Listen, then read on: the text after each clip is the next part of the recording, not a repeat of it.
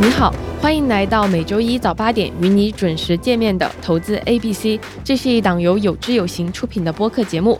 接下来的每一期，我们会用二十分钟左右的时间，和常驻嘉宾陈鹏博士为你讲清楚投资中的一个基本概念，帮助你快速掌握投资中那些绕不开的知识。欢迎来到投资 A B C。那我觉得今天我们要邀请大家挑战自我。就是试着学一学股票的估值，是不是一听这五个字，大家现在就有点哎被吓到了？就是这东西好像很难，可能会涉及到很多数学。但是我想说的，它也没有那么难，只不过呢，它是综合了前几期我们学到的一些基础知识，所以大家就来试一试，就跳一跳，能不能摘到这颗果子？对。那估值这个主题，我们分为了上下两集。今天播出的上集主要是为了把这个道理后面的原理给大家讲清楚，下周再跟大家用一期节目的时间说说它是怎么用。我们还是像往期一样，并不是特别着重于讲模型或者是数字，而是讲底层的这个逻辑，让大家跟着一起往前穿起来，更加了解如何给股票定价。呃，影响它定价的因素是什么？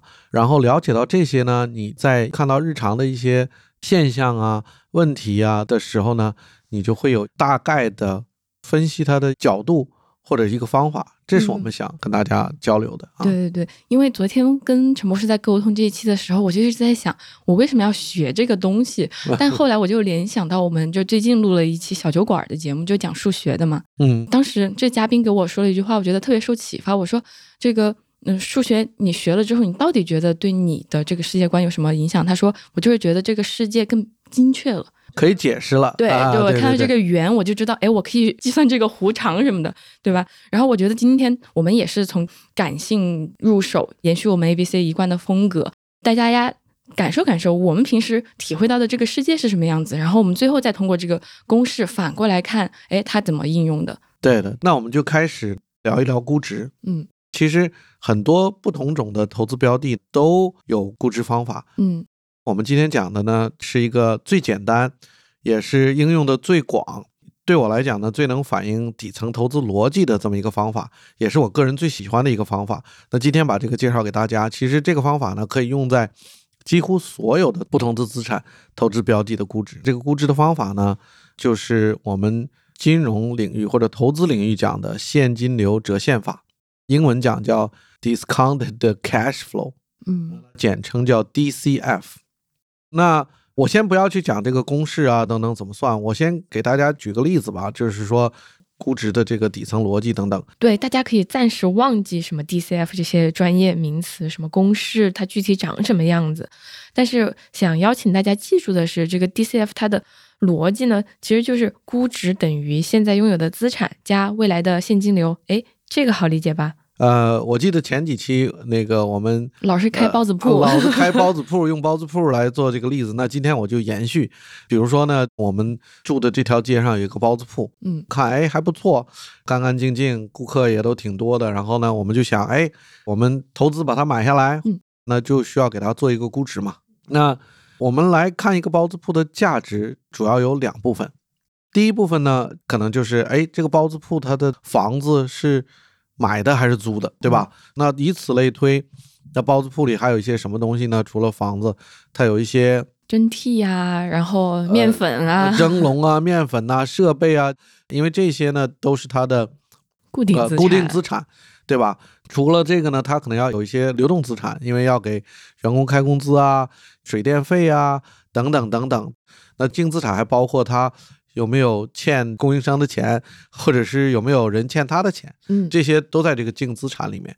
通过我们看他的账能看到，这是第一部分，大家都很容易理解。嗯，那听到这里，可以说我们的学习进度已经过半了，已经掌握了百分之五十的这个估值公式。就是怎么算现在拥有的资产，哎，也就是什么固定资产啊、流动资产啊等等的资产减去负债，哎，就我没骗大家吧，它确实不难，但是可能接下来就要上难度了。我们一起来看看这个估值公式的第二部分，就是怎么去算未来的现金流。那第二个呢，除了包子铺账面上的这个净资产，我们还要考虑哪些东西呢？作为一个包子铺的持有人，或者是包子铺的股东。最后呢来分享它的盈利，嗯，对吧？希望它能赚钱，希望它的盈利。那我们看包子铺这一年，刨去它的所有的成本等等等等，把它扣掉以后，哎，我卖掉了多少包子？我是不是还赚钱？嗯，我这个每年的盈利是多少？而且是未来的盈利，因为我今天买下来，我不是买以前的盈利，我是买未来的盈利，因为嗯我持有这个包子铺，未来的盈利也是归属我的。嗯，当然，如果经营不好，这个赔钱也是 也是我的责任，对吧？所以说，我们就把这块呢就叫预期未来的盈利。对，所以这个就和固定资产不一样，它是一个动态变化的一个值。对，因为它是预期的，这个资产在账面上就在这里，对吧？嗯，大概多少钱，这个都是相对比较确定的，嗯这个不确定性非常非常低。嗯那未来经营这个事情，它的不确定性就会高一些嘛。嗯所以呢，我们就是要考虑怎么样去估算未来盈利的这个价值。一个呢，它是未来的预期的，嗯啊，不是现在的。第二个点呢，它有一些不确定性。嗯那这两点就决定了我们要怎么算呢？这个就是要引入我们刚才说的这个现金流折现法，就是把未来的现金流折成现在的金额。嗯，因为刚刚我们在讲的过程当中，我不是在那儿说未来的这个盈利它是动态变化的嘛？但是我们这个是想要用这个公式来表示出对它的这个估值，那么这个一定是要有一个值的。嗯，所以说陈博士他才说要引入这么一个概念。那折呢，这里有两个因素要考虑。第一个呢，就是因为是未来的，肯定要打个折，嗯因为未来的钱，呃，我们讲过通胀，这个未来的钱就不如今天的钱值钱，就是不管是什么样的现金流都要折现。那现金流它的这个不确定性越高，未来的盈利的这个风险啊就越大，嗯所以这个折现的打折的这个程度也会越高。嗯这就是这个估值的第二部分，就是这个是底层的逻辑啊。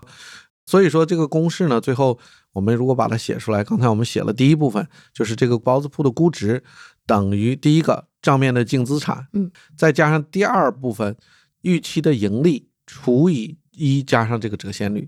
对，大家是不是有点不知道为什么？就我觉得我第一次看到陈博士把这个公式写出来的时候，真的完全没绕过弯儿。但我后来自己呃就内化内化理解了一下，大家听听看，嗯，这么想的话会不会更顺一点？就假如说咱们是这个买包子铺的人，这个卖包子铺的老板他就打包票说，哎，我保证这包子铺贼好，你经营没有任何的风险。你就是本身我这个包子铺就有十万的资产，未来至少还能挣个十万块钱。你现在买的话，那你至少把未来这么确定的收益得先给我呗。但考虑到你这么爽快，直接就把未来的钱变成现金给我了，那为了公平起见，我就愿意承担百分之二的这个通货膨胀的风险，对吧？就是嗯，不管再说没有风险，那我们。整个经济当中还是有这个通货膨胀的风险的嘛？那老板就同意说，他说，那你把这部分就先扣掉吧，我愿意来承担这个风险。那这个时候，百分之二的通货膨胀的风险，也就是他不是说未来能赚十万吗？这个风险就是两千块钱。我把这个扣掉的话，也就是说，他未来能赚的钱折算到现在就是九点八万嘛。那这个时候不是就很容易算，我要买这个包子铺的话要付多少钱了吗？就是十万的净资产加上九点八万的未来盈利的折现，一共十九点八万。我这么描述起来，我不知道大家听懂没有啊？但是很推荐你们自己在本上写写画画，然后结合这个逐字稿理解理解。这个折现率呢，其实另外一种说法呢，就是我们作为投资人买这个包子铺的预期收益率。陈博士刚刚说这个折现率就等于预期收益率的时候，我瞬间脑补了一个场景啊，呃，相信也可以帮助呃另一部分同学，就是如果前一种方法你没有听懂的话，这种方法有可能你能够很轻松的 get 到。你想象一下，这个老板可能会看人下菜碟儿，对着经验更老道的陈博士，他就会换个嘴脸，他会说：“哎呀，我这个店它确实还是有风险的，但你只要承担这个风险呢，你这个预期收益率能有百分之五。”你要是想买的话，这不有风险吗？那我就便宜一点，打点折，你就按这个百分之五，把未来的十万块钱折现给我。我不知道这种方法能不能帮大家更好的理解怎么去计算未来的现金流这件事情。所以欢迎在评论区告诉我们哪种方式更容易理解吧。那接下来是我觉得对下一期节目非常有帮助的一个衍生的信息。那估值跟这个折现率，就是预期收益率，它是什么关系呢？它是反向的关系。就是什么意思呢？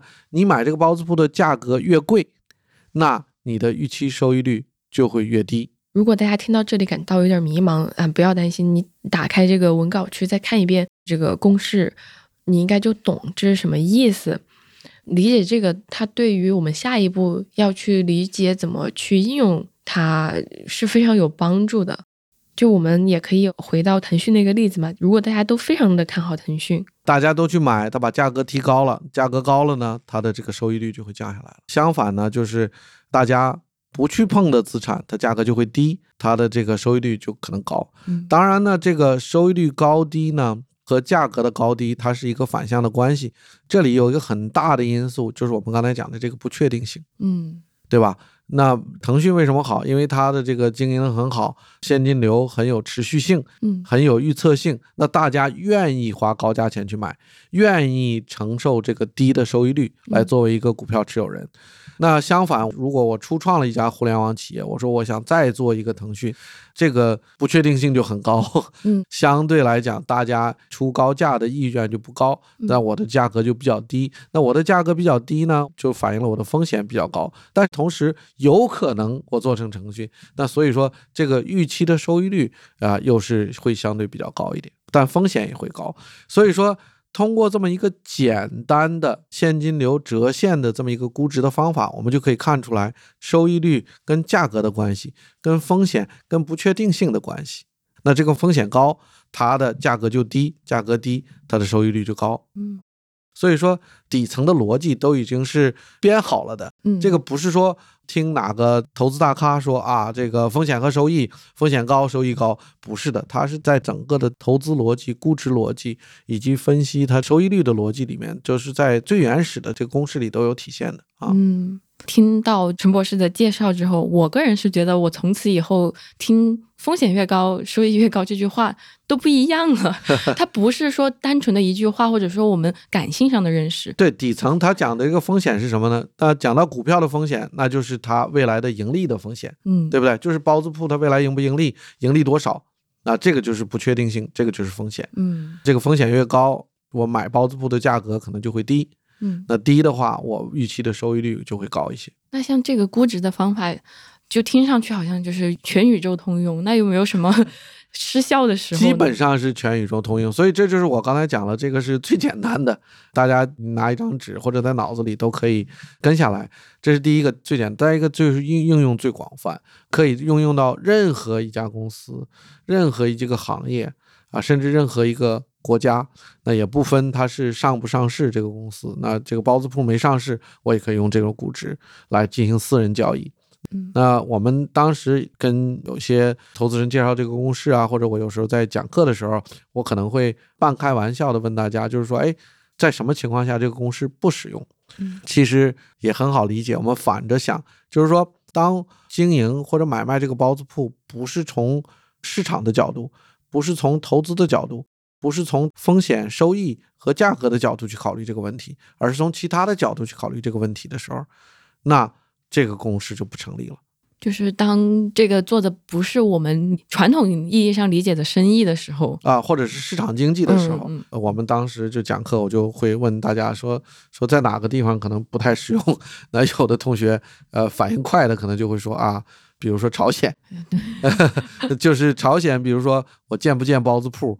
或者是我这个包子铺定价是多少？嗯，雇少多少员工，可能会跟在中国或者是在其他一些市场化比较发达的国家，这个定价这个机制就不一样了。嗯，啊，是这么个原因。那咱们投资 A B C 估值的上半期就到这里了，相信大家通过陈博士的讲解，也弄明白了经典的估值方法这个 D C F 现金流折现的逻辑。